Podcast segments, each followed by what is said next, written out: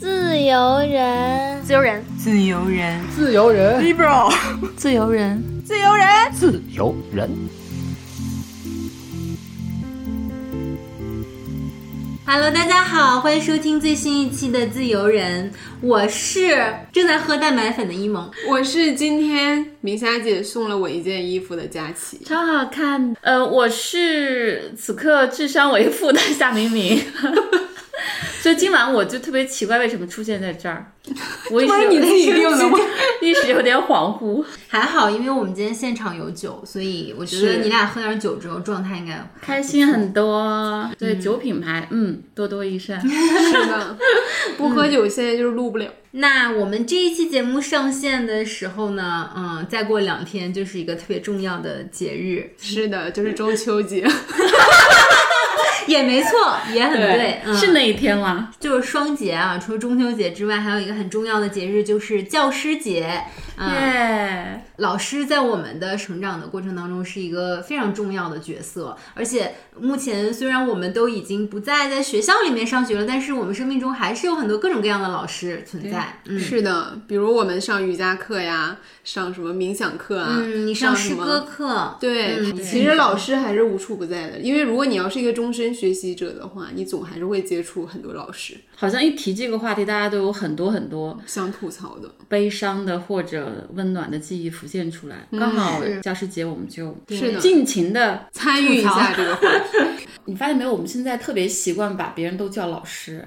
是是的，这就是我今天要说的一个点，因为我之前也发了一条朋友圈，我说从今天开始我不会再叫任何人老师，除非你的职业就是老师，或者是我想调侃你。是，我立刻就想在下面评一句马老师。马老师是吧？对，我都宁可你叫我阿姨，那也别叫我老师。叫我姐还是可以的，叫我姐叫我妹都行，叫我阿姨我都忍了，不要叫我老师。嗯，我也喜欢别人就叫我的名字，不要加什么姐呀、小姐姐呀、妹妹呀或者老师，也有管我叫老师的，unbelievable。因为你在影视行业就是这样，所有的人都是老师。就有有很多比我资深很多的人叫我老师，我就非常的不适。虽然他是谦卑，比如说著名的吴声老师，他永远叫我明霞老师，但是我很不适，我俩就互叫老师吧，也不知道怎么回事儿。还有很多当人士，还有当时我在腾讯的时候，就很多比我年长的老师都叫我明霞姐，明明他都七几年，他非叫我明霞姐，然后我也就接受。笑纳吧，嗯，就是我我之前去贵州，然后他就说，如果他们对女性的一个尊称就是会叫大姐，但是那个人又比我大很多，然后他说，那我也不能叫你大姐，所以我们就会叫小大姐。为什么不叫大小姐？就是还有一个故事，是我我去山东的时候，我那个时候去山东考托福，因为北京 北京实在报不上了，对我就去济南考。然后当时我打车，那个司机师傅就一直叫我小老师，三老师。然后我就是觉得，哎呀，你看我这个气质就是不一样哈。他一看就觉得我应该是个，因为我打车要去那个学校里面嘛。然后后来我就发现他车想开到学校里面去，然后他就想让保安师傅帮他开一下门，然后他就把头探出来说：“老师，帮我开一下门。” 所以其实是可能山东是罪魁祸首，所以山东就是逢人就叫老师。哎、然后我当时就挺 失落的。希望今天听众没有山东人。没有别的意思啊，就是说大家都很尊称客气，毕竟是孔孟之乡，是吧？对，怎么有点阴阳怪气？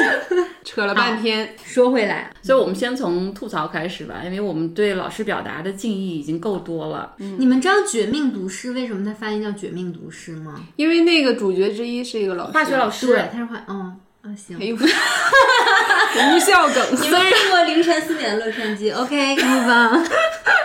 虽然我没看，但是我知道。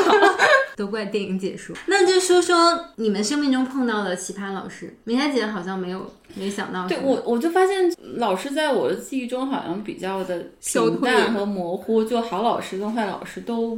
不是很多，我跟老师的感情好像很淡漠，嗯，没有特别有记忆的。有可能是因为你离开学校五十年了，嗯，对，没有八十年，五十年。对，作为已经工作一千年的我，就离开学校八十年了，嗯。那也那你学了九百二十年，那也也蛮久的。留级九百二你们，数学都还行啊。加减法应该还可以吧？嗯。我觉得我遇到的奇葩老师或者我不太喜欢的，都还有一些共同点，比如他的 ego 很大。很多时候，我觉得老师在我们印象当中应该是一个像一个导演一样的角色，他应该是藏在他的教育理念或者说他的学生后面的。但是很多老师他的 ego 大到你们要在我后面。然后还有一种就是不能就事论事的，就是他会特别针对个人。然后还有一种是我觉得比较特别的现象，就是嫉妒学生，尤其是一些女老师。啊，真的，真真的有，真的有，嗯，有一些女老师吧，我觉得那肯定是没有什么基本的性别意识吧。比如她这个女学生长得很漂亮，然后学习成绩正好也不是很好，她就会尤其喜欢去批评她。发挥。对，就是说你这个学习不行，不是因为你不努力什么，就是因为你一天花太多心思在你的外貌上了。然后还有一些是既长得好看，又各方面都很优秀，有一些老师啊会觉得有一点敌意对他。但他就会说你不要太骄傲对对了对，嗯，这个就特别常见。但这是包含了厌女和雌竞的这两个是对两个底层的。我可以举一个例子，就是我的初中老师，其实我还挺喜欢他的，因为我那个时候学习很好，所以他也从来没有在我身上发生过任何奇葩的事情。然后他是一个特别要强的老师，就是我们那个班就是尖子班儿，全校排名前十的学生，我们班能占八个，嗯，就是这样的程度。所以他对自己的要求非常高，对我们的要求也非常高。他既是班主任，又是语文老师，然后数学一般都是拉分差特别大的，所以我们基本没怎么上过语文课，全都用来考数学。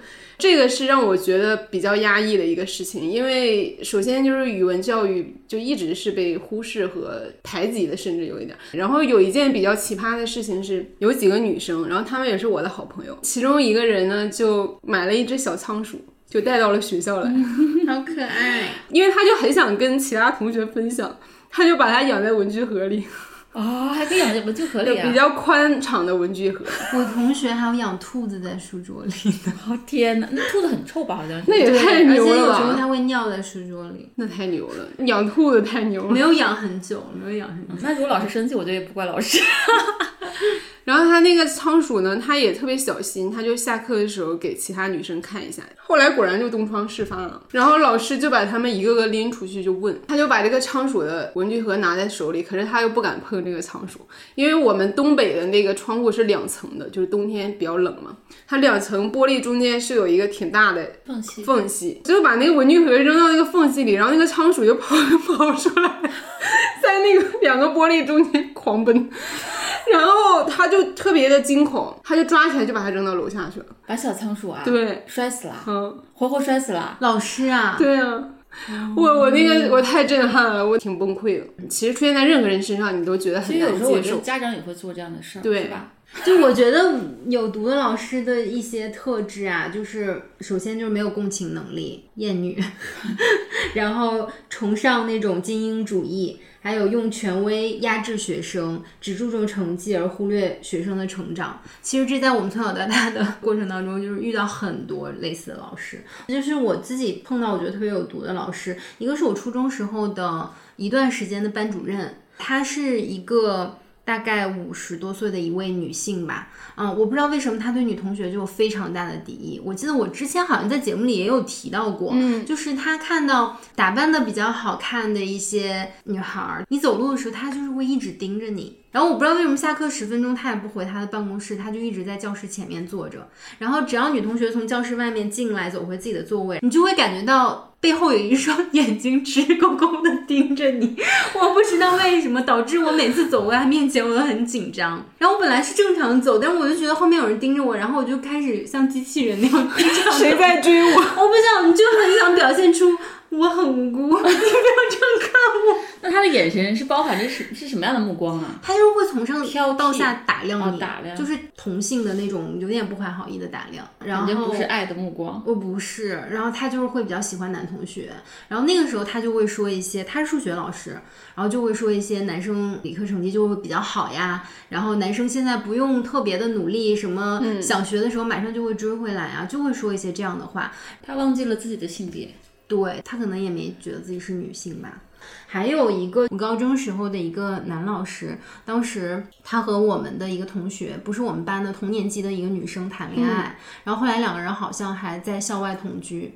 那女生应该也是她原生家庭可能有一些问题，然后父母离异，两方都各自在成家了，然后他就一直是跟他的爷爷奶奶还是姥姥姥爷生活在一起，然后后来他就跟这个男老师出来同居一段时间，高后来没有成年吧？没有十八岁。没有，嗯，男老师多少岁啊？男老师 三十岁吧左右，天，在我看来，我觉得是一种。犯罪，对。对对，最重要的是，我们那个年代好像就是大家也意识不到这个是一个犯罪的事情，或者是这个是一个特别应该去严肃对待的事情。嗯就是那个时候，大家就当一个绯闻、花边新闻去讲，甚至有的女同学还觉得挺羡慕的，因为你在十几岁的年龄，你能和一个比你大很多的一个。看似有很权威的男性谈恋爱，好像是一件好像是一种炫耀的事情，是一种认可，仿佛对，就是大学时候的我们一个教新媒体的一个男老师，他会让同学请他吃饭。比如说你这一科你没有总去上课，你的出勤率不是很高，然后你又想要及格，他就会暗示同学让同学出去请他吃饭，然后他可以帮你改成绩。太损了，嗯天哪，太直接了。是的，无耻！而且就是他很奇怪，就是他好像和我们的校长还是系主任还有一些亲戚的关系，觉得好像自己特别吃得开，特别如鱼得水，就是很开同学的这种油啊什么的。就每次见到女同学的时候，都说这么久没见了，快点给老师来一个拥抱。我天，然后我们那时候真的也是小，有一些女生可能她也不太懂得拒绝，比较性格比较温和一点，然后就会假装这样跟他抱，会保持一点距离嘛，然后他就会往上撞。这是性骚扰、性侵犯。是的，是的。虽然那时候大家也很讨厌他，但是好像都没有意识到这个问题有那么严重。我们这有个听众 Lucky Well 说，他说他高中的时候遇到过一个男老师对女性敌意很大，班上一个男生和女生上课听话，他非常生气，就骂很难听的话，而且是骂整个班的女生，然后让女生不要总是找男生说话，勾引男生 What？耽误男生学习。我天，还有什么心理问题？这种老师我真的也遇见过，他会对那种比较挺拔的小男生，然后如果他学习还不错的话，更加分。就你会发现这个男生他犯了一点小错误，然后老师就会很打趣他的那种语气，就说你看看你一天也不认真什么什么的，但是就是那种嗔怪，你知道吗？不是那种特别严厉的教训。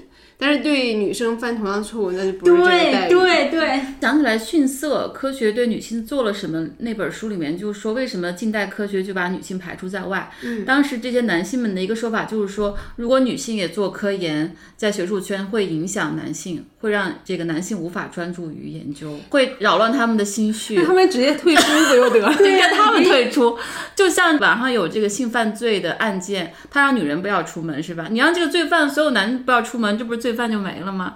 又是这种，啊，真的无语。就是规训女性。对，我其实我整体来说，我经历的老师要么就是蛮好的，要么就是平平淡淡。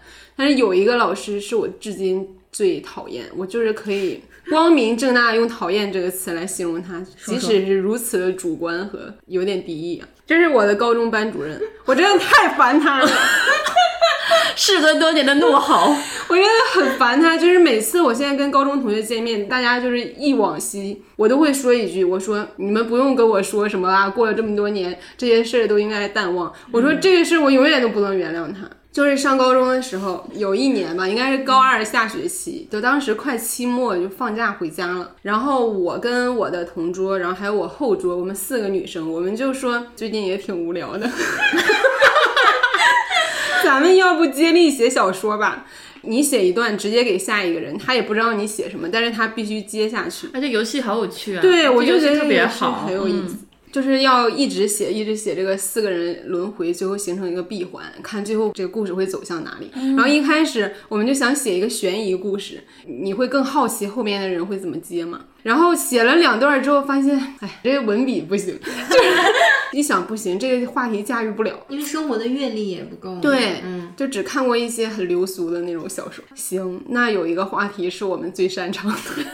当时我们班上也是有一些谈恋爱的人嘛，或者说暧昧、单恋，反正这些人同学们都知道，只是老师不知道。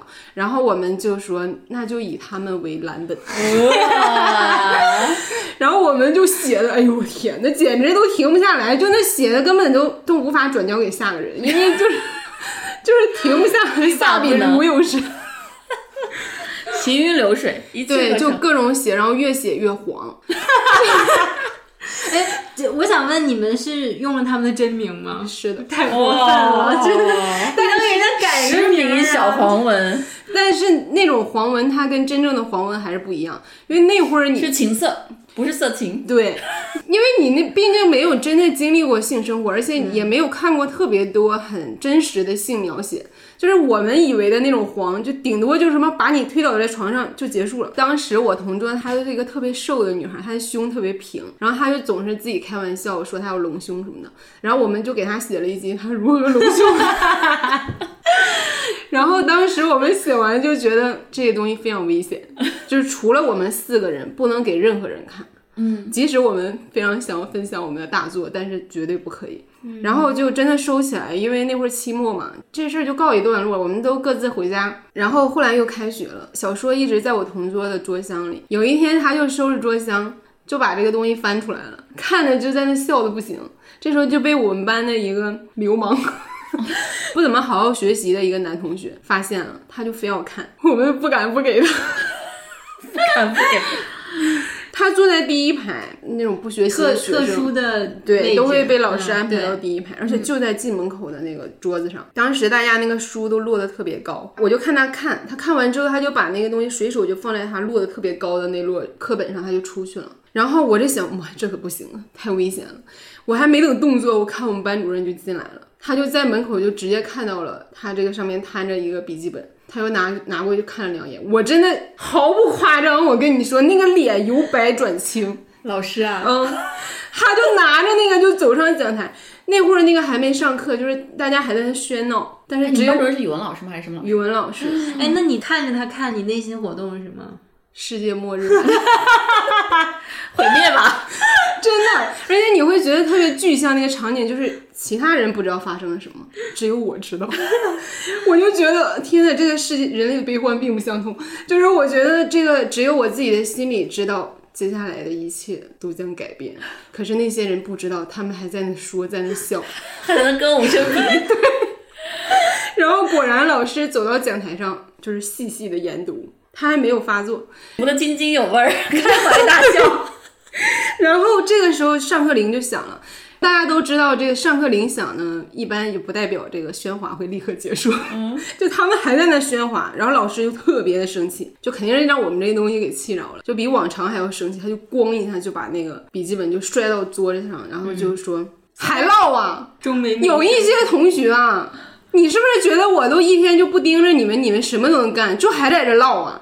然后那些同学立刻就静下来了。我心想，你们啥也不知道，还以为是自己聊天聊出来的，其实是这一切都是因为我。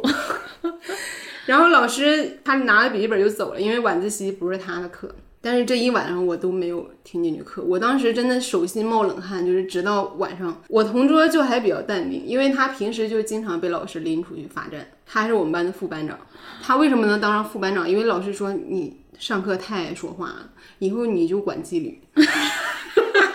那憋死了。大家要放学回家了，然后班主任就来了，就说你们几个人啊，明天家长到校啊。我觉得可能是因为我之前一直都是非常乖的一个学生，我从来都没有让老师把家长叫到学校来过。我觉得对我来说还是有一点奇耻大辱。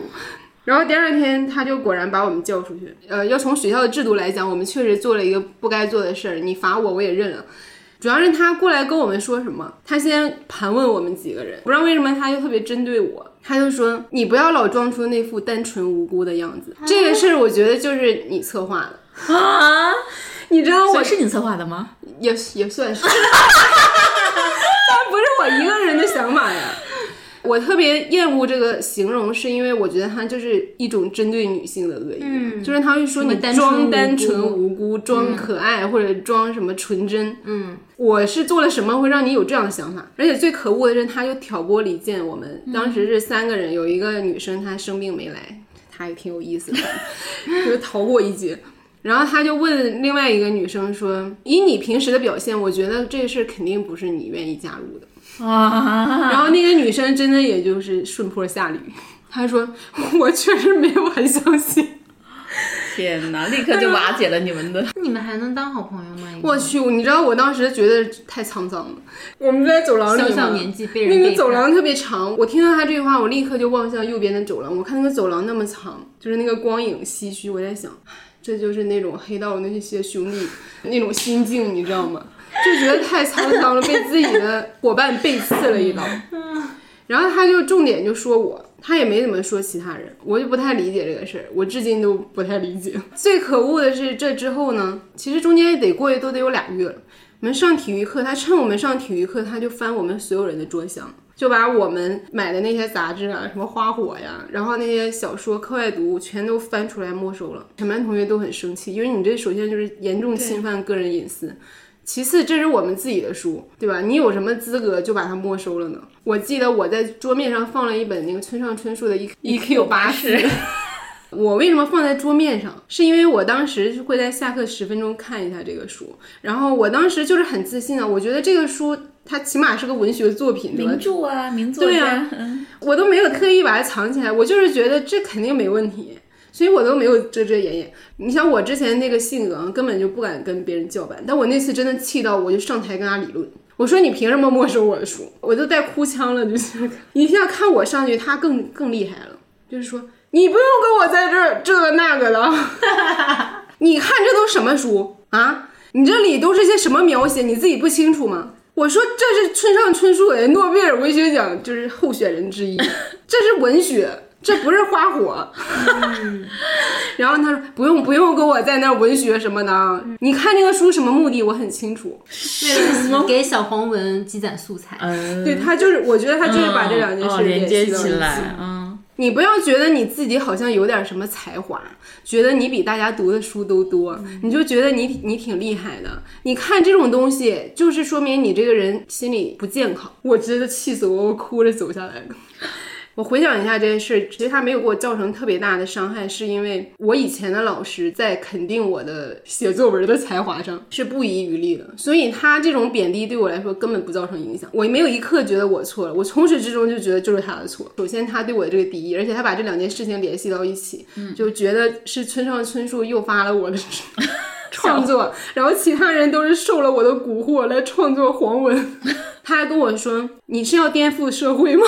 你要有这个能力也挺不错的，哪这啥逻辑啊？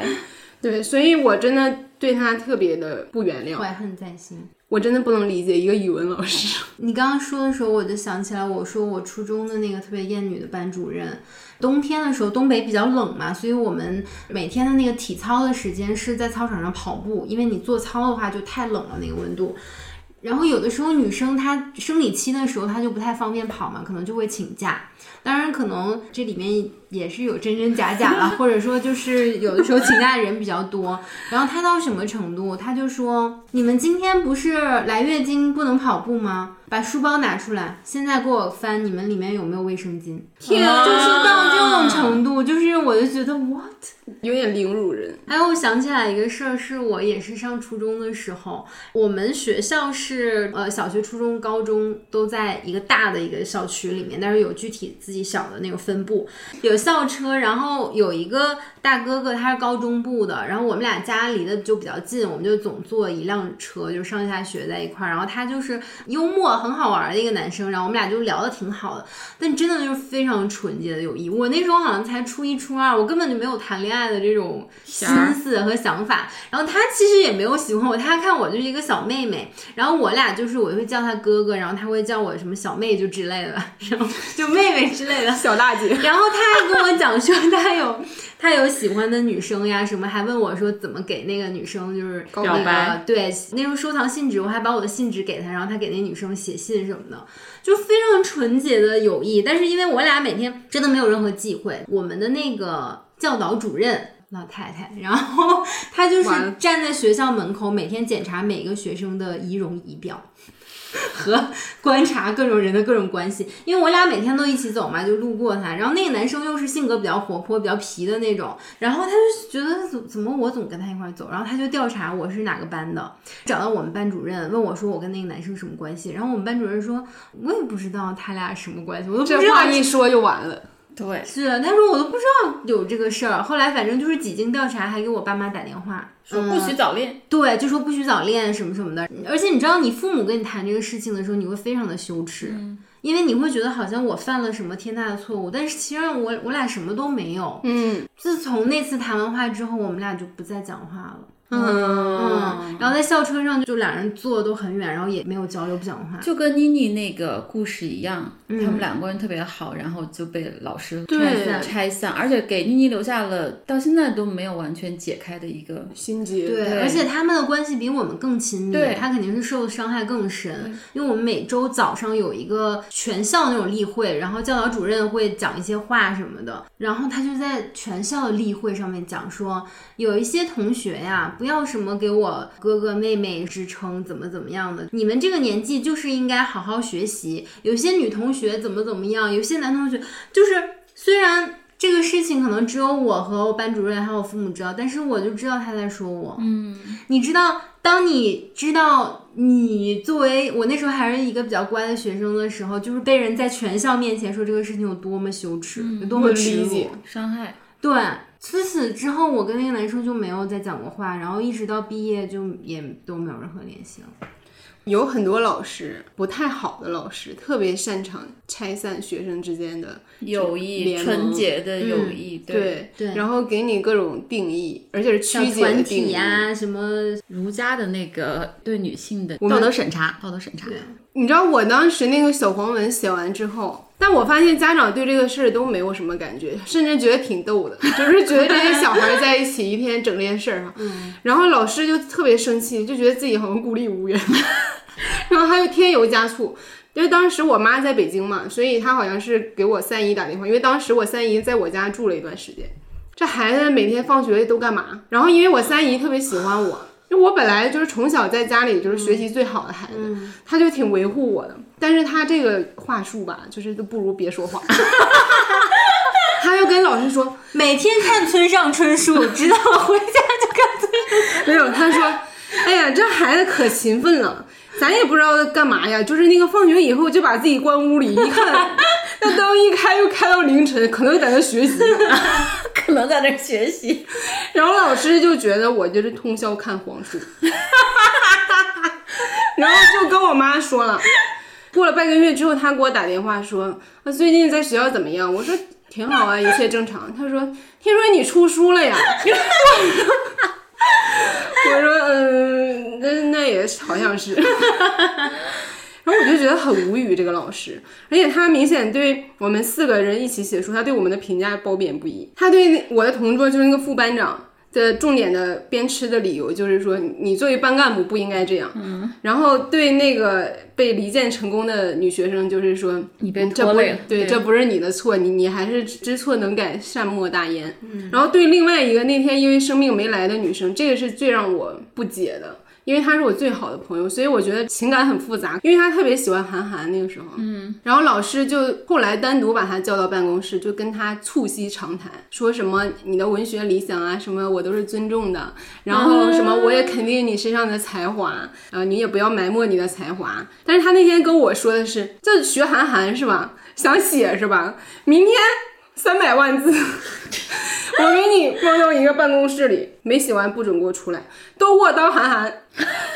这他对我就是这样，我觉得那个老师的那种分别心，那种对不同孩子、不同学生那种偏心眼儿，真的特别特别明显，对而且特别伤害人，因为小孩子是一目了然的。我就是跟我那个朋友真的很好，我们无话不谈。不然你说有没有一种可能，我俩的友谊又让他给离间了？是啊，其实是的。就是他是韩寒，我我是郭敬明。我不知道你们那儿流不流行啊？就我们那个时代，特别流行给老师送礼，我们那叫上炮。听起来怎么这么跟上听似的。到什么程度？我有听说，真的是真人真事。我爸爸朋友的小孩儿上一个我们那儿比较知名的一个小学，然后全班家长集资给老师买车。哇，不是特别名贵的车啊，但至少现在买个车也得十几万吧。吧，对。就是当然，你依据自己的能力啊，你有多少钱 就多少众筹众筹买车，但是全班同学的家长都要就上供。我们当时有个特别荒谬的，也是给老师拿钱的事件，但是作用在我们学生身上，就是开家长会，老师跟所有的家长建议说，我提议我们在我们班安一个摄像头，这个钱你们出。我们自己掏钱给我们自己安了个摄像头，我天！然后老师每天就在那儿遥控我们，我真的觉得真的是太荒谬了，就有点儿。现在的学校里应该教室都有摄那像头都有吧？就公共，对，他也为了安全全，对，为了安全吧，为了嗯一些责任归属啊什么的。哎，我想问你们个问题啊，听了这么多，就是在这么多坏老师跟老师的这个恶劣行径里面，如果排一个优先次序的话，觉得哪一个是最厌恶的，就是伤害最大？否定我的才华，嗯，同意。我觉得也是，就是老师的那种贬损，他对对很多学生这种贬损，就有时候极其的恶毒啊，你都很难想象一个老师怎么会对学生有很多极其对人格侮辱的那些，因为我们还挺常见的，是吧？对，好像我们整个社会就比较崇尚那种说好听一点是挫折教育，但实际上就是一种侮辱性的教育。PUA 式教育，对贬损式的人格要踩到地上这种，我觉得我也是觉得特别特别的可怕。而且大家习以为常这样子去教育孩子，从家长到老师，是吧？对，我觉得我们有一种特征，就是你有一点权利，就总想把它用到极致。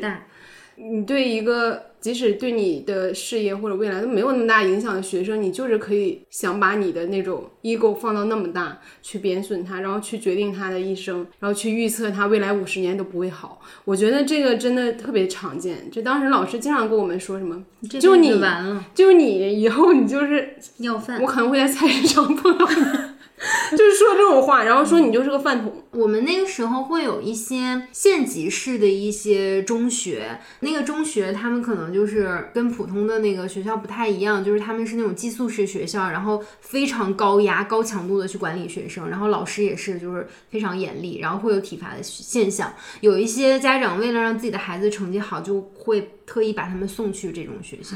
对，那就跟电机没有什么区别，就跟那个杨永信，那个学校一样，那个真的是毒瘤啊！那真的是坏老师跟坏家长合谋的一个人间地狱。嗯因为我们总觉得就是痛苦一定是要经历的，你没经历过痛苦，你就学不到东西，这个东西才是你能获得最大启发的来源。但是我并不认为就是痛苦才是你获得启发和成长的唯一的动力。嗯，哎，我闺女的体育老师，她就说特别喜欢，她说是一个特别酷的女的体育老师，因为麦子跑步比较快比较好，她说经常她的体育老师就面无表情的说：“你再跑个八百米。” 他也就还挺开心的。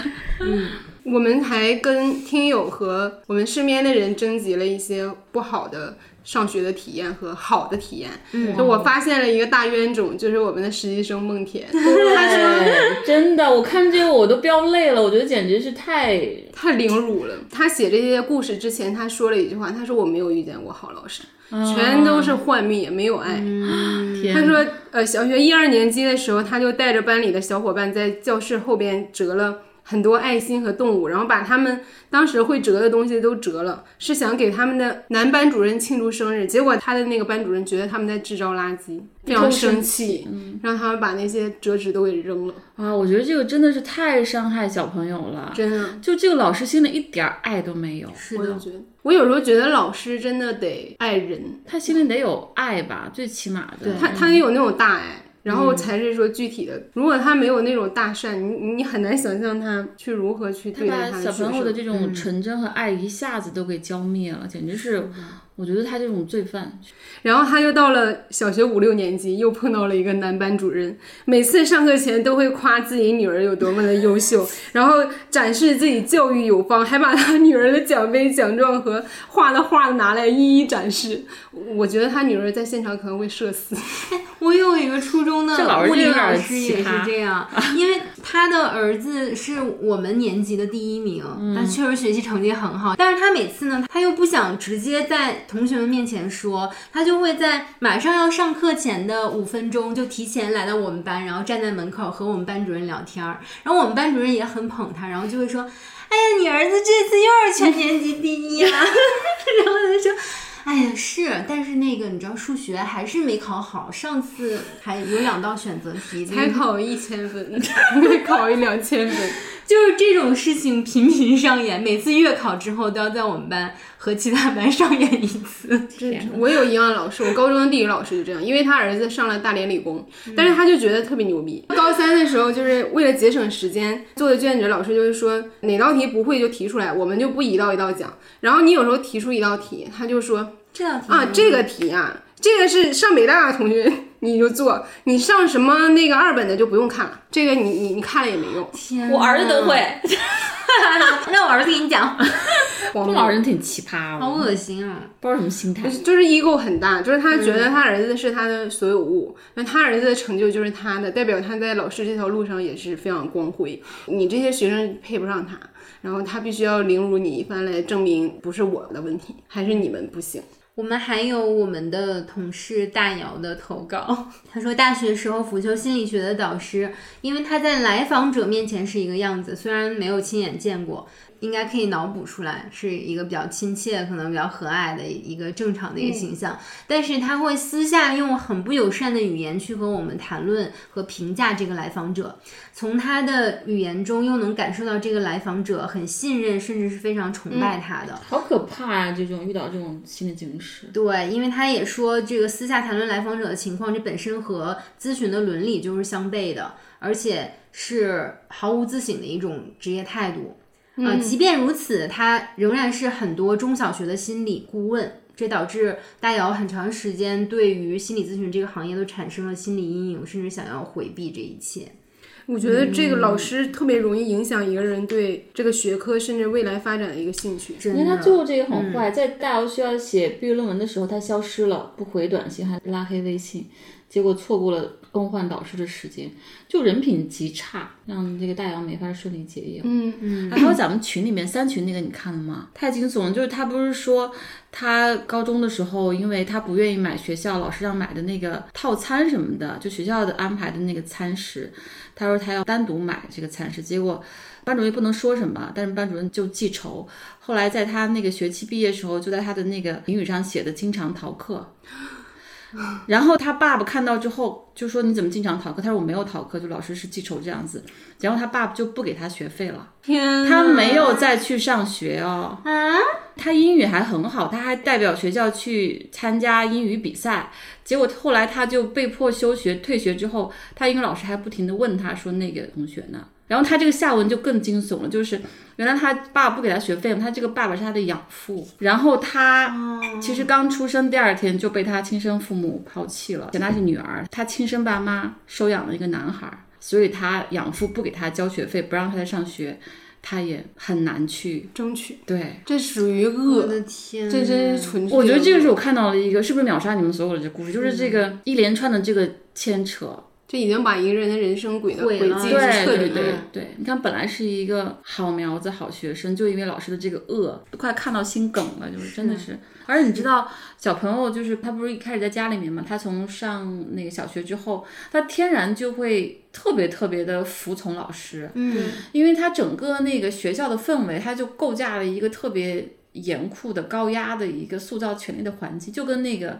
津巴多那个监狱实验一样，所以你看，很多家长都会说，就是家长说什么都不听，但是就特别听老师的话，嗯，因为他制造的那种权力结构、那种压迫，就很让小孩子被迫的去接受，不管老师说的对还是错，那就得听老师的话。嗯嗯，就后来你这样子一个权威去贬损他，然后伤害他、侮辱他，那这真的是心理伤害挺大的。真的就是好老师能点亮你的人生，但是坏老师真的可以直接摧毁你的人生。对，可以，你看这个就属于一个直接摧毁，是吧？而且我觉得跟老师之间真的从来没有过平等。回想一下，就是咱们作为学生而言，大部分的学生有没有过一次机会可以跟老师说一些诚实的话？他也不关心，对他根本不不关心听你的话。所以大部分时候面对老师说的都是假话，甚至他们有很多老师也会搞一些服从性测试，就在开学第一课的时候，这种言而无信也特别伤害小朋友。就我有一个朋友跟我说，他女儿不是刚上小学一年级，然后老师说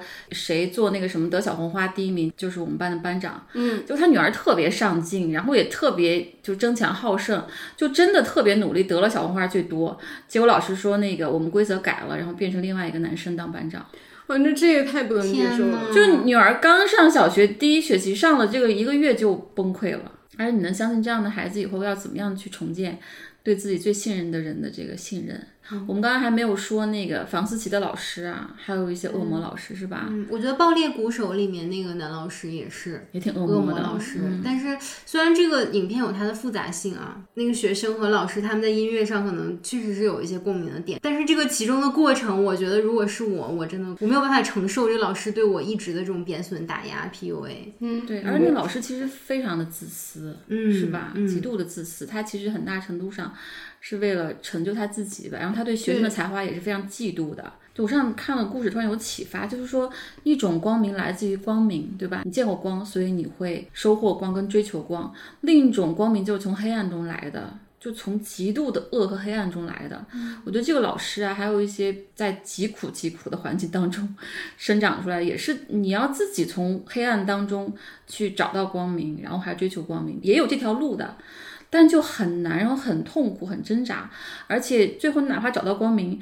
你要驱逐你内心那个积累的恨和那种伤害和黑暗，就还是挺不容易的。对，我想到药家鑫，虽然药家鑫的。就是具体的情况，并不是说老师打压他，但是他也是，就是他的家长要他练琴的时候，就会把他锁在地下室几个小时，让他练琴，导致他心理慢慢的扭曲，出现一些问题。当下 哈利波特很幸运的，就因为他也是被锁在地下室嘛。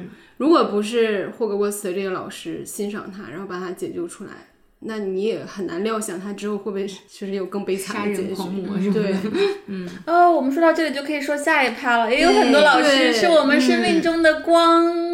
因为我不是也在节目里分享了很多我原生家庭的问题嘛，嗯，然后我之前几年我经常跟朋友聊天，我就说，我说你看我的这个原生家庭这个样子，我现在能长成如此，真的就是我自己太有能力了。然后今天因为咱们要聊这个老师的话题嘛，我就回忆了我很多以前的老师，我突然发现我真的是很幸运，就我发现我的积极条件不都是我自己创造的，就是我的小学老师不只是我的班主任啊，就是整个小学的环境给我的全都是爱。嗯，虽然他也有瑕疵，也有一些没那么完美的地方。我是在学校长大的孩子，因为我上小学的时候我就住校嘛，然后我妈就去北京了，所以我是只有周末才能去一个亲戚家，我就是一周都是在学校待着。那会儿才七岁嘛，小学一年级，学校是小学、初中都在一起，所以是九年。我在这个学校待了九年，因为它是寄宿学校，当年还比较少见，在我们这县城，县城爱丽斯顿。然后它是一个很新的学校，所以我们是这个学校的第一批学生，然后我们的老师也是这个学校的第一批老师。就是大家都是新的，都是第一批参与到这个学校里来的，就是有一种好像我们是一个家庭，然后我们要一起去共创一个我们想要的学校的样子。虽然他不会这么跟我们讲，但是我所处其中确实会有这种感觉。我的班主任给了我很多我人生中的第一次，他是我第一次生命里有人给我正反馈。嗯，就是让我知道我我其实非常有才华，我我而且我有很大的力量是能改变我自己的。嗯，就当时是小学二年级吧，我第一次是在作文里用了“沉默寡言”这个词来形容我自己。嗯，然后他就当着全班同学的面表扬我说说这个词对一个八岁的孩子来说还是有一点难度，你们都要向他学习去挑战这种词汇，然后这样才能写得更好。沉默寡言这个词就此是你的生命之词。对我上初中之后回去，有一次去看他，他还从他的抽屉里拿出来我小学五年级写的作文，哇，好感人！稿纸纸都有点发黄了，折了。他就说我现在都收藏着，然后我跟我的每一届学生都说，我说你是我教出的那个最有文学天赋的学生，然后我，我就给他们念你写的作文，所以你每一年级写的作文我都收藏着。然后我当时就我的真的那么好吗？我都想看了。我觉得他也是第一个鼓励我创作的人。像写黑板报，他会给我们一个下午的时间，还有其他几个同学，他只会给你一个主题，但是你想往上写什么、画什么，由你自己发挥，他绝对不会来干预。做这件事情，我特别的自豪，特别的有那种成就感。然后后来就是班上只要写任何东西，无论是课表啊、天气啊，我们班的黑板永远都是我的字。哇，就是这种肯定真的是太牛逼了。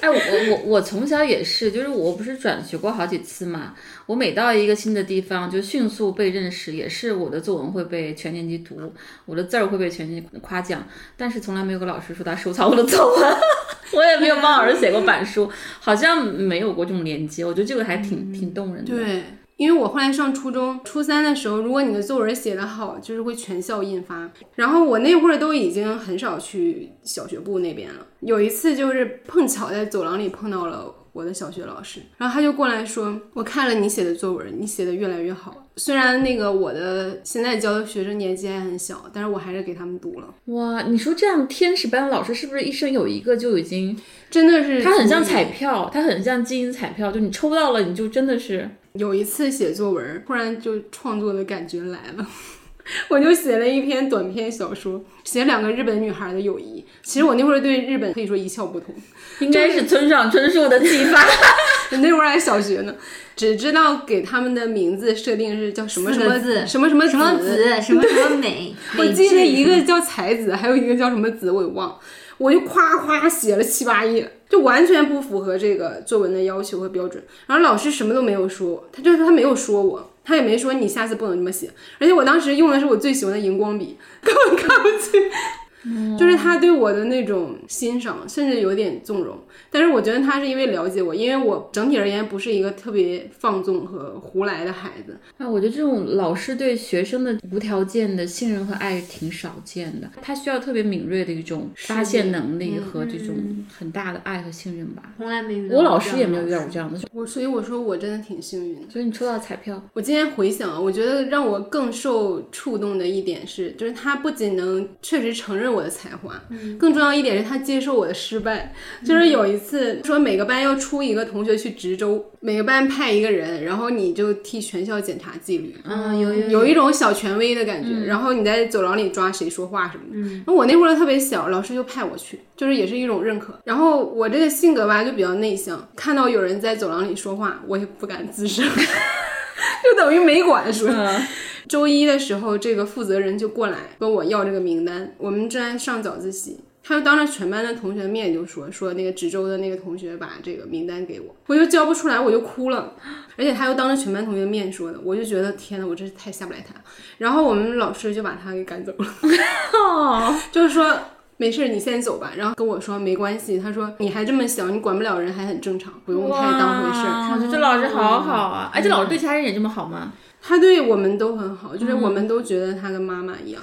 你看郝老师有这个特征啊，一个是他发现每个孩子特点，再一个他很大程度上他会一视同仁的，不像坏老师会挑是吧？会区别对待，但郝老师大部分时候，孔子我们一年级的时候，我们跟老师一起打扫卫生，老师让我们能做我们能做的事儿，然后我们是跟老师一起合作。就那会儿，你真的会有一种在共创的感觉。然后很多事情都是我们那个学校特别有意思。嗯，食堂忙不过来的时候，比如他们要那个剥那个豆角、摘豆角，他们就会让我们下课去帮他们摘。然后我们一群学生围着一个豆角山在那摘像一个。小的社群一样的。对，今天吃的饭里可能就是有你自己的劳动成果，哇，就是特别的美好。你是不是说你们那个王校长也是个女校长啊？对我正要说她，特别感谢她。那当时入校的时候，因为这学校要求还挺严的，他就给我出了一道题，数学题。你要给我出个作文，你说是不是就直接录取了？然后就给我出个数学题，我就很紧张。当时有一个男生跟我一起，他是我亲戚家的孩子，他没没想来这读书，他就跟我一起来。说这个题我没答对，他答对了。然后校长说了我要他，就是人家说我们没想在这上学，他就不要我。他说这个孩子不行，就是没不要你啊，不理对他，他说我没通过测试。后来是我妈跟他说了我们家的情况，然后这个校长就觉得很想帮帮我吧，破格录取了我。然后就因为他又的这个，给你出了一道数 学，再给你一次机会。因为他的这个破格录取，我就特别的想要报答他。我记得我一年级下学期我就考了全班第一，然后我就是想告诉他，我们不会辜负你的。我数学题会做了。对，哎，我就想起来，就咱们上次读那本书《总统的女儿们》，就是白宇黑那本书里面讲的那个杰弗逊那个大女儿在巴黎上那个修道院。那个女女院长和整个女老师们，那些修女老师们对女学生们的那种照顾培养，就特别特别感人。那个是特别难得的，让当时的那个很多女性都有一个出路，一个空间，嗯，不用被家庭束缚啊，被婚恋市场去摆布，让人觉得特别特别神往。那段确实是杰弗逊大女儿人生最高光的时刻，还有他们当时建立的这个女性友谊、女同学之间的那种情谊。哇，我我看到那个我太羡慕了。然后那个女儿不是十一岁入学的嘛，我就麦子说，我说你你应该去一个好的一个女子学院，真的，我觉得那个他提供那种环境会比家庭还有比很多学校都好很多很多。嗯，你的青春期能有那样一个环境，真的是人生的高光时刻。那个王校长还有一段故事也挺搞笑的。我爸那会儿就是终于决定做点什么，不是终日在家酗酒，然后他就去卖菜，去早市卖菜。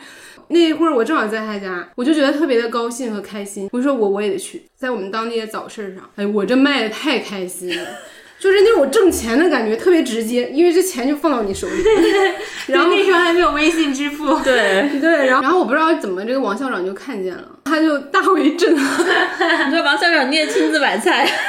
我当时不知道他在现场呀，他后来就特意去找我班主任，就是说这孩子不容易。对，就说你你一定要多注意一下他，他现在跟我妈的关系都很好。啊，羡慕！我没有过这样的老师，我有过，我小学班主任还蛮好的，这也是我今天唯一的一个好老师的例子。你这绝命毒师跟光明使者这个比例有点悬殊。对，所以我很羡慕佳琪，在成长的过程当中能够遇到那么多的领路人。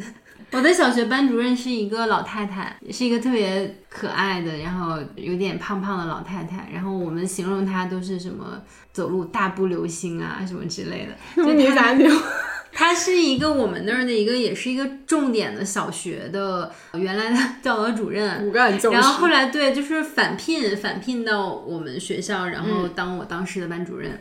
他挺严厉的，但是他就是非常鼓励女生，然后就说女生一定要自立自强，女很朴素的，对，就是女性就是要要强，啊，女生不比男生差，女生想要学任何学科也学得特别好。然后那个时候我们的班干部全都是女生，嗯，当然我他也没有说故意偏袒女生，但确实是小学的时候你就能看出来，对女女生的能力呀，然后各方面学习成绩真的是特别优秀的，对。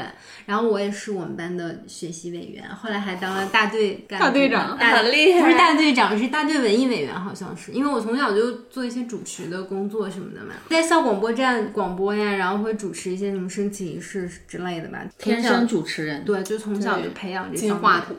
对对对，金金手指。其实因为我小时候也还挺内向，但是他就鼓励我说要去竞选班级的干部呀，然后有什么活动我们班一定要特别积极的去参与。嗯，然后学校不光是学习方面，有一些文艺汇演呀，也鼓励我们去。不管是你最后成败结果怎么样，但是他就是喜欢大家在一起做一件事情，然后特别团结的样子，然后喜欢让我们去多出去参与，跟其他的学校也好啊，或者其他班的同学去交流。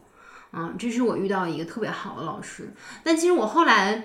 我到高中的时候，就是把我性格当中比较叛逆那一面显现出来了。第一个月就被老师找了家长，然后，所以那个时候我就是好像骨子里面对权威就有一种想要去反抗，对，然后就是不会特别相信所谓那个权威说的话。我觉得你硬要要求我什么，我就硬要有点要跟你对着干的那个劲儿。后来长大就好一些，挺感谢这些老师吧，不管是好的还是坏的，我觉得让我真的是做自己。然后包括后来我选择艺考这条路，就是想。学播音主持嘛，从家长到老师，没有一个人是支持我的哦，真的，嗯，他们会觉得你当一个业余爱好就是挺不错的，但是其实你学习成绩也还可以，你也可以考正常的大学去学一些好像更实用的一些专业。你走什么所谓的这个文艺这条路，这就是那个什么千千军万马，然后走一条那个羊肠小道。但是我这人就是我认准的事，我觉得我有天赋干这个，你越不支持我，硬要干。但是我很很感谢我的小学老师，是因为我觉得，嗯，在我特别小的那个年纪，对于三观还完全没有建立的那个时候，或者是正在建立的这条路上，他给我一个特别正确的指引，嗯，以至于不管我后来上初中也好，上高中也好，老师怎么样去打压女性，我觉得我有一个基底在，我就觉得女生可以做任何事情。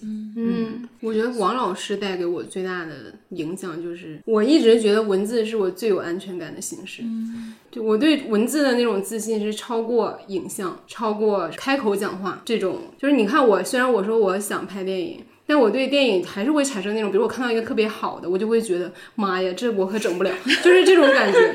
但是对文字的自信，就是我觉得我即使看到一篇特别好的文章，我也行。对，我就觉得这个我也能写。从小到大，他给我的这个力量真的从来没有动摇过。所以高中老师他说我写这些东西啊，然后他也不是特别欣赏我，我从来都没觉得我有问题，我就觉得是他有问题。嗯还是得比较早的时候，前青春期、青春期之前打的基础，那种信任和认可吧。真的，大姚这几个好老师也是好感人啊。对，大姚分享了他的初中物理老师的故事，我觉得这个真的是指引了，就是对呀、这老师好启发。有趣啊。对，他说他有一次开学要提供身高数据，然后大家也没有量，就很懵，不知道怎么提供。然后他的物理老师就说：“你们太缺乏生活了。你看这地上这一块瓷砖，通常边长二十厘米，你们就地躺倒，看看自己有几块砖，就知道你大概多高了。”我准备以后这么给我闺女量身高。可爱哦，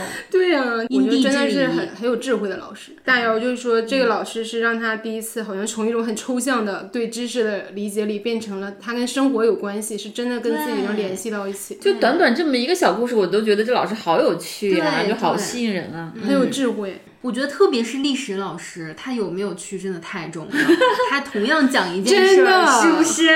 我高中历史老师我特别喜欢他，因为他他讲完课本上的东西，他就会讲什么毛泽东小老婆呀，然后 他的那些女儿的化名什么什么分散在人群里，就是为了躲避当时的一些迫害或者追查什么。然后他说，初三的时候，因为学校安排希望他继续带初二，没有继续带他们，当时全班都特别难过，哭到不行，有种放牛班的春天和死亡诗社的感觉。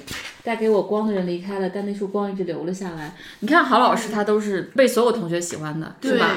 坏老师就有的学生喜欢，有的学生不喜欢。是就这个是好老师。我们高中的那个数学老师，第一任数学老师也是大家都特别喜欢他。其实他非常严厉，但他讲的特别好，嗯，而且他有一点小幽默、小反讽在身上。对，就是性格可以有很大的差异，是吧？你是自己性格，但你这个人格还有一些基本对待学生的这种态度啊、原则还是嗯，挺重要的。他当时就是要去教别的年级，就不教我们了。然后我们全班同学都到校长办公室门口抗议，嗯，就是想挽留他。然后这个形势就控制不住了，他就本人就出来了，然后在我们人群中讲了一番话。我觉得特别让我尊敬的老师有一个特点是他非常诚实。嗯，他就说：“我想告诉你们，我为什么不教你们了？因为我儿子现在要上高一了，我其实是去带他的，我很对不起你们，但这是我的实话。”然后那一瞬间，就是大家都觉得很理解，但是一直对他都非常的尊敬，没有一个人会说：“哎呀，这个老师就是什么自私啊什么对，就是因为他很坦诚。好棒。我们还有一位叫 Cat 的投稿的朋友，他说楼上的住户是女老师，因为和他们家关系不好，这个女老师就到学校和他们班的英语老师说她的坏话。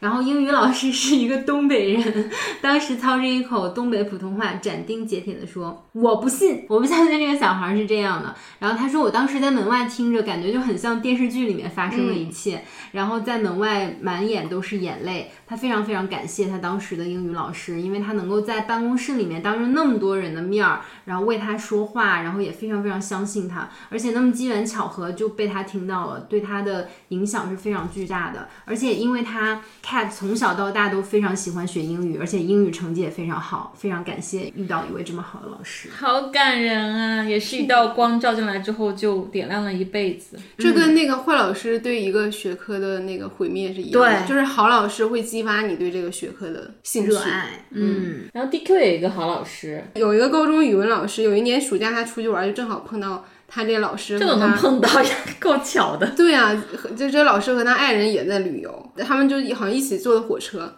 那一路上老师就跟他说，其实你写的作文和周记，我每一篇都认真看了。嗯，你是一个很有才华，然后个性很独特的孩子。在年轻的时候呢，你保持这种个性是很难的事情，但我希望你能走出去，嗯，去多读书。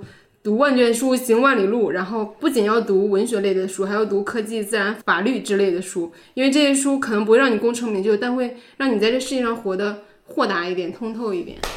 我觉得这个很像明霞都很有爱。对我的启发。哦，谢谢所。以三人行必有你师。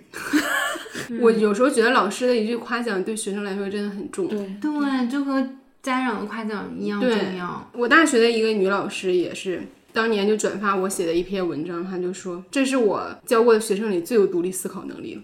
然后我当时就评价好高。对，然后他现在还会给我点赞，就是比如我分享我们播客，尤其一些性别议题。真好。我大学时候老师就是没事儿从来不会跟我聊天，只是有一次突然非常热情的给我发，然后说你们公司有没有什么实习的岗位可以让咱们这个小孩儿去学？这个很，这个很很很多都是这样的老师。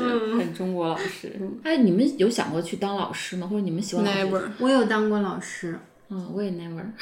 我对我对老师这个职业还是挺惧怕的。嗯我就是大学毕业之后做过比较短暂的一段时间，就是那种艺考培训的老师，播音主持培训的老师，但是也是兼职在做，带过一些学生，然后我还蛮享受这个过程的。特别是你把你所已知的一些知识，然后包括你新学到的一些资讯输入之后，然后再输出给他们，就像小燕讲的，然后特别是因为他们也跟我有一些年龄差嘛，还在上高中的，看到他们那种特别热切的对于知识渴望的眼神，当然对你也是比较 尊敬的这种感觉，就是你会很开心，然后你跟他们在一块儿，你会觉得好像你也回到高中时代。嗯我觉得有一些人真的是有天生的适合当老师那个特质的，嗯就是爱呀，然后耐心呀，包括他需要孩子们眼中那种亮闪闪的那种目光、那种光芒。嗯，我觉得我不是，好像我是一个挺缺乏耐心的人，所以我觉得我千万不能当老师。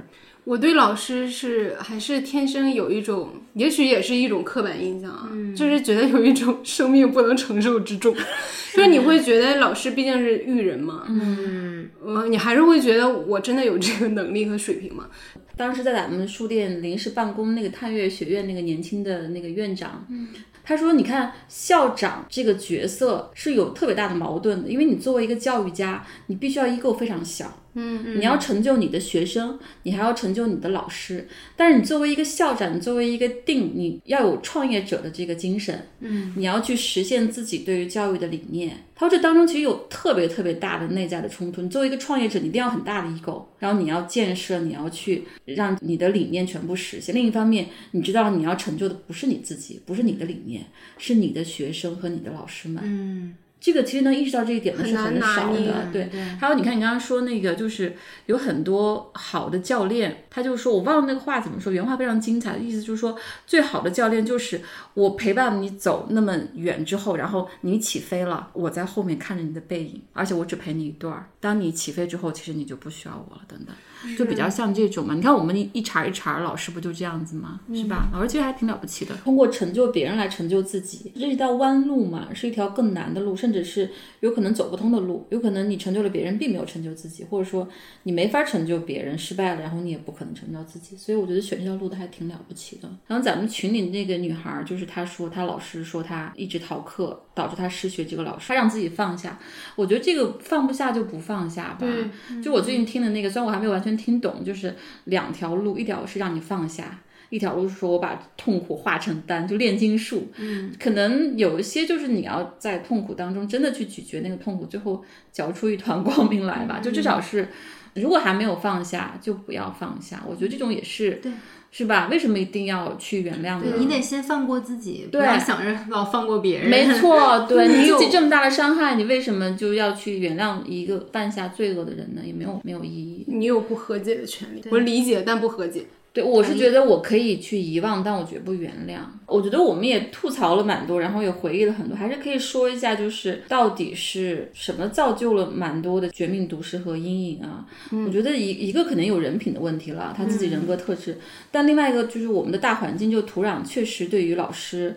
还是蛮大压力的。嗯，就一个就是我们本身是一个以升学率为唯一指标的一个。就应试教育嘛，高考是唯一的指挥棒。所以老师他的 KPI 就是升学率，对，就是孩子们的分数和成绩。而且中国人多嘛，学生多，就是每个老师要管很多很多的孩子，所以就造成还是压力很大的。嗯，跟那种国外就是一个老师对几个孩子或者十几个孩子还是不一样的，精细程度就不一样。对他，他承受的精神压力就是挺大的。嗯，因为我有很多当老师的朋友，同龄人。嗯，你说谁进入这个行业不是抱着一腔热血呢？就觉得我也要好好的当一个老师。但是他真正进入教学领域，他发现他们的行政工作可能比教学还要繁重，就是每天坐班要写一些报告啊、课件啊，而且这些东西很多时候是为了给上面的人看，不是真的用于教学。这个占据他们特别多的时间，然后也让他们也会很不耐烦、很暴躁。然后你再转给孩子们的时候，他们也挺无语。对我，我们刚刚说的大环境，另外一个就是，其实我们吐槽了很多绝命毒师，但我们要说这个无耻家长也挺多的，就是很多家长他把自己的责任作为家长的责任甩给了老师，有的是容忍老师对孩子施暴，有一些是又严重的偏向孩子，又把老师当敌人。他们还有一种就是觉得我花了钱在这个学校。这事儿就是你的事儿，对你没给我整明白就是你的问题。对，他跟老师不是那种配合的关系，而且有一些学生的家长本身做人就有问题，就他没做好准备当一个家长。一个班哪怕有一两个家长不是很舒心，那都够折腾死老师了。对，所以老师面临的是一个特别特别高压的工作，他这真的还是 既需要爱又需要能力。而且我会觉得从一个比较抽象的角度讲，因为刚才咱们也提到医生嘛，嗯，其实我觉得艺人也是，就大家对于这种职业好像有一种高。于普通职业的期待，这个情感寄托和业务能力是绑定在一起的。他们会被要求很纯粹，就你不能是个复杂的人。对，比如你是个艺人，你就得给我唱跳好，我不能接受你还喝酒还还抽烟。然后你要是医生，你就必须得跟这种天使一样，你不能有治不好的病。对，然后对 老师也是这样。我觉得这种要求会把那种职业性的边界给模糊了，然后他们自己也很难拿捏。对孩子的影响就挺大，因为孩子太容易被影响、被伤害了。嗯，嗯我想问你们一个问题啊，就是。很多职业，它可能就是所谓的那种职业性一点，就是我我就是来做这个事情，然后做完我就走了。但是老师可能还不太一样，因为他要陪伴孩子去成长。中国话老话里面总说教书育人，教书育人嘛。你们觉得真的能只做到，就是我今天就只教书而不负责育人那一趴吗？还是他必须要结合在一起？就不可能只教书不育人吧？因为老师的一言一行都在。表达他自己的一些观点、价值观呀，他为人处事的原则和方式啊。如果说一个老师他教书特别好，但是他为人有很多瑕疵的话，我觉得孩子们都会看在眼里的。就是我在腾讯的时候，不是我们很多课题跟国内的很多高校的这些教授们去合作嘛，你就发现不同的那个老师就会有一个传承，他的导师。带出来的学生们，他就有同一种风格，比如特别的靠谱，特别的扎实，然后行动力很强，言出必行，然后他们特别的追求他们研究的质量。另一种就特别花哨，特别会表达，然后特别会做一些传播跟花活什么的，他就不是很追求那个我对我的作品负责任。然后你最后一追溯，其实都是头上有一个那个导师，所以有那个家风啊、学风。就是还真的是一脉相承的。你说这家风，我就想起郭德纲。对，一日为师，终身为父的故事。赵本山这不也是啊？赵本山好像和他徒弟倒没有闹到那种程度，但郭德纲是跟他的众多徒弟最后都翻脸。我刚才说的很多都是小学、中学老师的影响。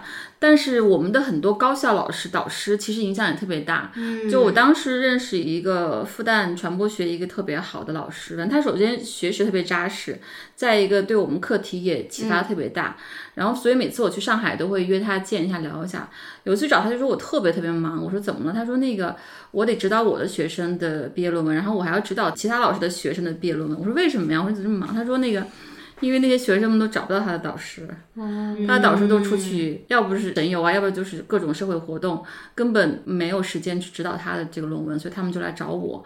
我觉得孩子们挺不容易的，而找到我都是对我有期待的。嗯，他就帮其他老师去辅导。我觉得不同的那个职业，你可以发展出来你其他的一些特长啊活动，但是你的本职工作就是第一位的。老师，你不管怎么样有多大的名声，你论文发的多好，你首先要对你的学生负责。连你的学生都不顾，就是你教都教不好学生，不愿意在学生身上投入精力，那你其他方面再好，你还是不配当老师。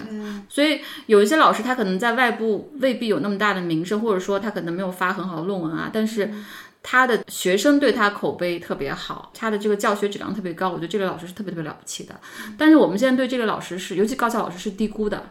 嗯嗯，你知道哈佛商学院有几个老师，他们就是连续得到学生们评选的最佳老师，但他们的那个论文啊，包括他们出的书啊，他们的著作是不如其他一些老师的，但那些老师就没有连续几年得学生们评选的最好的老师。嗯，反正我国高校导师的这个名声 一直都不是特别好，剽窃学生的论文呀，然后剽窃学生的成果呀，一些研究性骚扰啊，性骚扰，然后性别歧视，只收男生不收女生啊，就是我哥。哥他是研究水下什么声呐专业，具体的我有点忘了。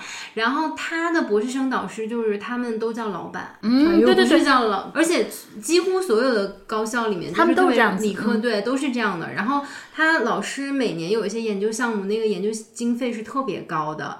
老师真的就是把他们当廉价的工具雇佣的人来用，可能每个月给你一两千块钱，非常非常基本的那个工资，但是所有几乎百分之九十的这个研究的工作都是学生在做。嗯，我觉得你到大学本科和研究生、博士生遇到一个好的导师，更是彩票啊，就几率极小的彩票。然后遇到之后真的好幸福啊！嗯，而且到了那个时候的，就是那个导师好像跟学生之间，因为大家都是成年人了，好像又有一些不太一样的成年人之间的一些社会规则、微妙的权力结构和这种隐性的联盟和契约吧，也有很多潜规则。对，你看我们当时合作很多课题，很多老师就特别明显，一个好的导师，他那一茬博士生、研究生、本科生都很好，嗯，然后他们对他们导师的这种认可，他们之间的这种亲密合作、平。等尊重又坦诚那关系就就特别特别好，就是一个特别好的一个 team，一个学术团队。然后一个特别霸权的粗暴的一个老，他可能学术地位非常高，非常资深，但他底下那些学生们唯唯诺诺战绩那个样子，你就知道 是另外一种。也许他们也挺出成果的，但完全是另外一种结构，体验不太对。嗯。因为我们听众当中应该也挺多本科生啊、研究生啊、博士生，还是要去勇于去找一个好的导师的。那你们心中觉得好的老师都应该有哪些特质？因为我去年看了一部我特别喜欢纪录片，应该是我去年的排在第一位的纪录片，然后它叫巴赫曼先生和他的学生。嗯，然后我在这个影评里看到一个人总结的非常好，就是他觉得一个好的老师应该是表达尊重和辩论，然后。就是诚实，就是我刚才也举了一个例子，我觉得这个老师跟他在一起的时间非常短，然后他也不是那种很温柔，然后走情感的那一种，在那个世界里，你基本没见过诚实的大人，只有他是诚实的，就这个感觉特别的不一样。你会发现，原来一个成年人说实话是这么的有震慑力。就在一个成年人的世界，只要你诚实，你都赢了。真的，我觉得最好最好的老师肯定还是看到你身上的那个与众不同的地方。对，他是很需要天分的。伯乐嘛，是吧？挺少，因为有时候我们自己都不能察觉自己身上有什么比别人更好的地方。我觉得，所以这种老师一定是，嗯，天使。特别理想的老师，我觉得首先他要拥有内心的良善，嗯，就特别特别的重要。然后另外就是他一定要热爱他的这个职业，嗯，因为特别是老师这种职业，我觉得如果你真的不是打从心眼里喜欢当老师。嗯，喜欢教书育人，你真的就是会非常麻木，然后可能会变得很坏，会变态，对，心理变态。可以理解，你身为一个成年人，特别是你如果每天和一些。比如说小学生、幼儿园的小孩儿或者中学生这种未成年人在一起，因为你们的心智本来就不是属于同一个 level，那有的时候你确实会觉得很烦，而且你有很多机械性的一些工作，然后工作时间又很长，然后相对老师他的这个薪资报酬又不是那么高。如果你真的没有热爱，我觉得真的是坚持不下来。良善，我想起来我们大学讲那个唐宋诗词老师，他挺酷的。考试最后的时候，我们有个男同学拿着别人的卷子就开始抄。然后他 我，然后他噌的过去把那个男生的卷拿过来，然后画了个鸭蛋，然后说了一句。你欺我良善，然后就走了，好可爱呀！这样真的让人蛮愧疚的。不是这个学生也你在老师眼皮底下，对对对，太猖狂。然后过了好长时间，就你欺我良善，都是我们班同学的一个梗，就老在说，谁只要说你就你欺我良善。天呐，这压力好大，我以后再也不说。还好大，他有很多关于抄袭非常精彩的故事。嗯，然后我就想到那个，当你像鸟飞往你的山，你当像鸟飞往你的山。鸟飞山，简称对鸟飞山的那个作者，他在接受那个福布斯的采访的时候，他就说了一段话，当然他也说的是跟教育有关，因为他这本书讲就是 educated 嘛，嗯，他就说教育意味着获得不同的视角，理解不同的人、经历和历史，接受教育，但不要让你的教育僵化成傲慢，教育应该是思想的拓展、同理心的深化、视野的开阔，教育不应该使你的偏。见变得更顽固。如果人们受过教育，他们应该变得不那么确定，而不是更确定。对对对，对我觉得这段话如果套用在老师身上，同样是特别受用的。嗯，哎，我想起来另外一句话，他就是说，其实每个人都热爱学习，但没有人喜欢被教育。对我们刚才也说到，说老师也是人嘛，所以我觉得其实学生也应该接受老师的不完美，因为他就是一个人，他有七情六欲，他有各种各样的优点和缺点。对，但作为老师，我觉得我也希望他们能够把学生不要把他们打造成一个一个特别实用的螺丝钉或者机器，要让他们真的。发掘真正的自己，要找到自己。对，就是哪怕你不成为学生或者某些学生心中的一道光，你起码就是先做个诚实的人，做个有爱的、负责的人。其实你就大致。不会是绝命毒师了。嗯，就刚刚说先做个人，其实对所有的职业都一样。最近那个芬兰总理他不是出圈嘛？嗯，就因为他在官邸跟女朋友们跳热舞啊、开 party 啊，结果就被指责，然后出来道歉呀、接受药检啊等等。其实我们要接受。老师是人，总理也是人啊，他也会有自己的压力呀，有自己的这个私人生活等等。但是他作为一个总理是合格的就好了。我还是特别想推荐大家看巴克曼先生和他的学生。虽然这个片子有三个半小时，但真的不是那种犯困的片儿。这个老师是在德国的一个非常小的城市，叫斯塔特阿伦多夫。就这个城市在二战期间是德国最大的军工厂所在地，但是当时在军工厂打工的都是外来人，其实那个是他们的初代移民，所以这个城市到今天它的四分之三都是移民，四分之一才是德国人。四分之一，所以你想，还有二战的这个历史背景在这儿，就是这些移民竟然还能跟这些德国人友好相处，不容易的一个事儿。然后这个老师他的这个班上，学生都是十二岁到十四岁之间，他们来自十二个国家，都是父母移民过来的，所以他们身上有很多复杂的东西，比如身份认同啊，然后他们对德国这个历史的看待，因为有一些学生的家乡可能就是被德国人当年侵占过的。嗯，你怎么去处理这个，真的是特别特别难。巴克曼先生就特别的有意思。因为他会从你这学生不同的工作领域，他们未来的构想，然后他们还会聊性别议题，然后他们还会讨论 LGBT 的议题。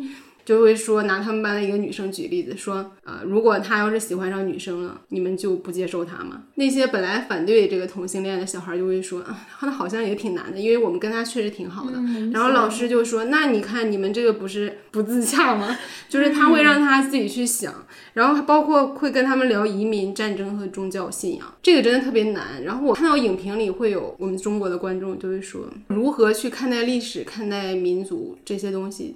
在我们当下的环境里，基本是没有教过的。对，就是他顶多教你一些民族主义的东西，但是不太会教你怎么去看待这个世界的历史。这个老师特别喜欢音乐，就经常跟他们一起弹琴，唱什么 Bob Dylan 就那种，特别的有意思。还有一个影评特别让我印象深刻，他说。言语的驳斥只捍卫了一种观点，而身体力行的教育实践搭建了无数座世界。哦，真的是这样子，就是你做到了，孩子们、学生们就会看到，嗯，然后就是真的是胜过所有的这个讲大道理。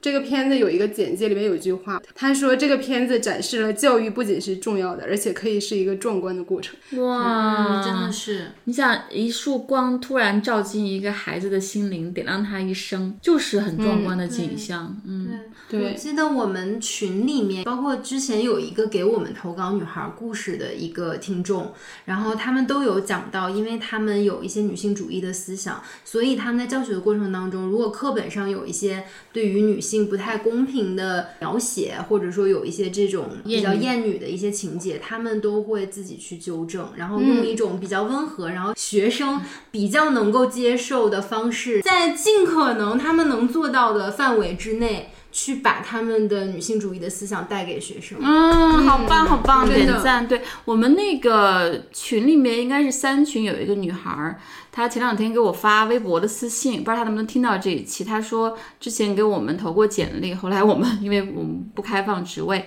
她刚刚考上了教师岗，然后要去当老师了。嗯，这期我们虽然吐槽了很多老师，然后吐槽了很多绝命毒师，但是我们对于老师这个职业。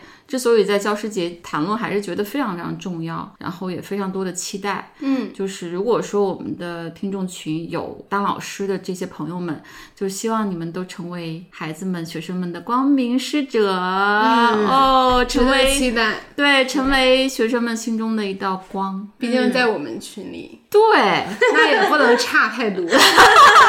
必须是光，嗯，一定是光。还有一个问题，最后一个精彩的问题，我们也把这个问题开放给所有的听众啊，也希望你们可以在留言区给我们互动，特别期待你们的答案。对我特别喜欢这个问题，我这一宿就在等待这个 所以我也要听到很多不同的答案，都在为这一。刻。那么就是，如果你要选一个人或者一个人物，不管他是真实存在的还是虚构的，作为你觉得特别理想的、特别喜欢的老师，你会 pick 谁？然后 why？我可能会选戴锦华，哦我真的好想听他的课，到现场听他的课，因为首先他是一个讲电影的老师，跟我现在的兴趣也非常的贴。其次，前天我看他呃人物采访的那篇文章就在场，我真的特别的震撼，我看完都想大哭一场。嗯，因为就他呈现的那种，真的是一个生命的力与美，就不只是他的观点，还是他这个人物的形象在那儿，你就被他本身震撼了。对，然后他的那种烟嗓啊，然后他的身高，然后他的发型，就是构成了一个对我来说特别有魅力的形象。嗯，就是这个外在就特别的吸引我，想靠近他。然后其次他的那种犀利的观点，然后对任何的事情的一个很特别的角度，而且他是一个特别重视身体经验的人。那篇文章里，他的同事也说了，就是说他看一些电影特别悲惨的一些女性遭遇，她其实已经受不了了，但她会逼着自己看，因为她会觉得这个就是我必须要直面的东西。嗯，然后她不会去通过逻辑分析而去站某一个立场，这个立场必须是她发自内心的身体经验导向了这个立场。我觉得跟我是特别契合的，因为我就是一个身体先行的人。其实我们每个人都是这样子的，我们很多时候都误会了，以为自己认同这个理念，但是你没有经过身体的验证，其实那都是理念，对都是停留在虚无缥缈之当中的，根本就不是你自己真正的经验。嗯，而且这个文中提到一个让我特别感动的点，因为戴锦华老师也非常的知名，特别的火嘛，很多人想请他。他的学生就说，什么东西能请动戴老师，就是一脸真挚的学生。嗯，那我们可以那我们都请他行，请他来做客我们的播客。你不是学生，我们三脸真挚的表情。我们的就是他对学生是特别开放和期待的。接接纳。如果有机会的话，我真的很想成为他的学生。嗯，对，我觉得戴老师还是有点被低估，因为我们整个这个言论场，包括他自己也非常的爱惜羽毛，也特别珍惜这些机会吧，所以他的影响力反倒不如一些特别会传播、特别会打造个人品牌的一些老师，有点遗憾。我觉得他的这个。学识啊，还有他的知行合一的这种榜样力量，真的值得更大的这个影响力。嗯，而且他在性别议题上也给我一个很大的启发。极大的启发。他说：“你要宣扬你的理念，应该是一个建构的过程，而不是建立在对方的不义身上。就是如果对方的不义稍有削弱，那么你的正义性也就消解了。所以你们如果去参与性别议题，一定是要一个建构的过程，说你要什么，而不是你不要什么。嗯，我觉得这个对我启发很大。对他好多地方启发特别大，因为他持续在保持思考嘛，他的理念也不断在更新、在补充，就真的是挺了不起的。每次听都收获特别大。嗯，我觉得他很牛，他能几十年前，应该二三十年前就公开在中央电视台这样的舞台上说我不喜欢余秋雨，还是我不读他的作品。他说我非常反感余秋雨。对，就是那个时候余秋雨多火啊对，可以说是在文坛上如日中天吧。对，就是他能一哥。对他能直接就是这么他都没有很迂回，或者说很那个隐晦的时候，他就直接说，非常厌恶余秋雨。太棒了。对我们都应该有这种勇气，哪怕就是没有人在乎他这样说，但是你都要直接的表达你自己，这也是一种对自己的诚实，同时挑战权威。嗯嗯，后来确实证明余秋雨真的，哎，吐了。那你们俩呢？我希望李清照能做哎，他好棒，他真的很棒，对，这个有意思，又有才华又毒舌，鸡皮疙瘩。对，在那个时代，然后又身为一个女性，然后可以活得那么肆意、那么潇洒，然后她的词能够写的那么美，然后她这个人做人又那么的爽朗、爽快，然后可以喝酒，然后可以什么就是半夜写诗什么的，我就觉得啊，就是女性在那个时代能够活成这个样子，就是，但是好像当代很多女性还不如一个对宋朝的女性活得那么自我自在，所以我就希望啊、如果我能在她的门下跟她学 写词，马派，哪怕就是跟她体验一天她的人生，然后伴随她一天，我都觉得嗯超值了对嗯对，明霞姐呢？我可能让你们失望，就可能比较那个贱兮兮，就是我我没有这样的一个人，哇哦，真的就是我先回家了。真的就是 I'm so sorry，就我觉得好像师生关系在我心目中它特别的模糊，我都很难想象。另外一个比较贱的说法就是，真的是三人行必有我师吧？就我想起来当时我我分享咱们瑜伽老师易阳老师的那个播客给我的瑜伽老师听，他就说他要好好听一下，因为任何人都值得去学习。嗯我觉得真的是这样，就像我从你们身上学习东西特别多，特别多。我真的使劲使劲想，好像没有一个人是我心目中那个我就一心要当他的学生门徒的那个感觉。我反倒觉得哦，每个人身上都会让我一些特别眼前一亮的东西，愿意去学的。嗯包括我记得当时我们的很多实习生，有一个实习生他就说他有一个记事本儿，然后怎么样做记录。当时听得我觉得灵光再现，我觉得这个实习生好棒啊，我也要学这个方法。我觉得好像我我是这种人吧。嗯，你要说哪个人是我的一个老师，我都很难想象一个这种师生关系是什么样子的，想象不来。所以就是每个人都是我的评论区不准，天哪！评论区不准抄答案啊！这个高度已经在这儿了。就是大家有点贱，是不是？但是戴锦华老师，我愿意当你的师傅。我读两个啊，咱们的收集的，我觉得很棒。嗯，有一位咱们的这个听友叫小张，他说他想希望老师是蒋勋老师。嗯，我也刷他的很多视频，真的还挺舒适的。嗯，但是之前可不是这么说。就是他让我舒适，但是我没有觉得他就是要当我的老师吧。可能杨照呢？杨照我蛮喜欢的，但是我觉得还不能说就是那么想拜于他的门下吧。我觉得他可能是一个学识上的一个源泉，但是他不是一个榜样。然后 DQ 他希望罗宾威廉姆斯是他的老师，我也特别喜心灵。捕手和死亡诗社的形象重叠在一起，就是我心中完美的老师形象。一方面他会告诉你，all this shit is not your fault。另一方面，他又会教你，无论怎样要相信文字和诗歌，要在心中留一处尚未崩坏的地方。哦、Matt Captain，他说罗宾威廉姆斯在生活中也是一个充满智慧又有趣的人，虽然已经过去，但他也是那个重度抑郁症，是吧？对他也很嗯痛苦，其实活的，嗯嗯。不过死亡诗社的那个老师真的也是我非常欣赏的，对嗯嗯。嗯，完美的老师。之前在社群也有人提到说邓布利多是他的老师，那这个谁不想呢？然后还有是卢平教授，因为我看《哈利波特》我也特别喜欢他，他真的特别温柔，然后很不一样。因为《哈利波特》里面的老师真的各不相同。嗯每一个都很有个性。还好我们现在选择老师还是有很大自主权的，比如易阳老师啊，然后戴建华老师啊，这个没什么自主权，只能遥远的歪歪。这个是戴锦华老师的自主权。但现在还是挺幸运的。你看，我当时在那个 Coursera 上学了好多课，有一个积极心理学的一个老师，一个女教授，我只记得她前面名字叫 Barbara。就我上她的课，我真的好喜欢她，我觉得她就是我老了想要成为的样子，就又优雅又智慧，然后满脸放着光芒，而且她戴好多特别酷炫的首饰，首饰。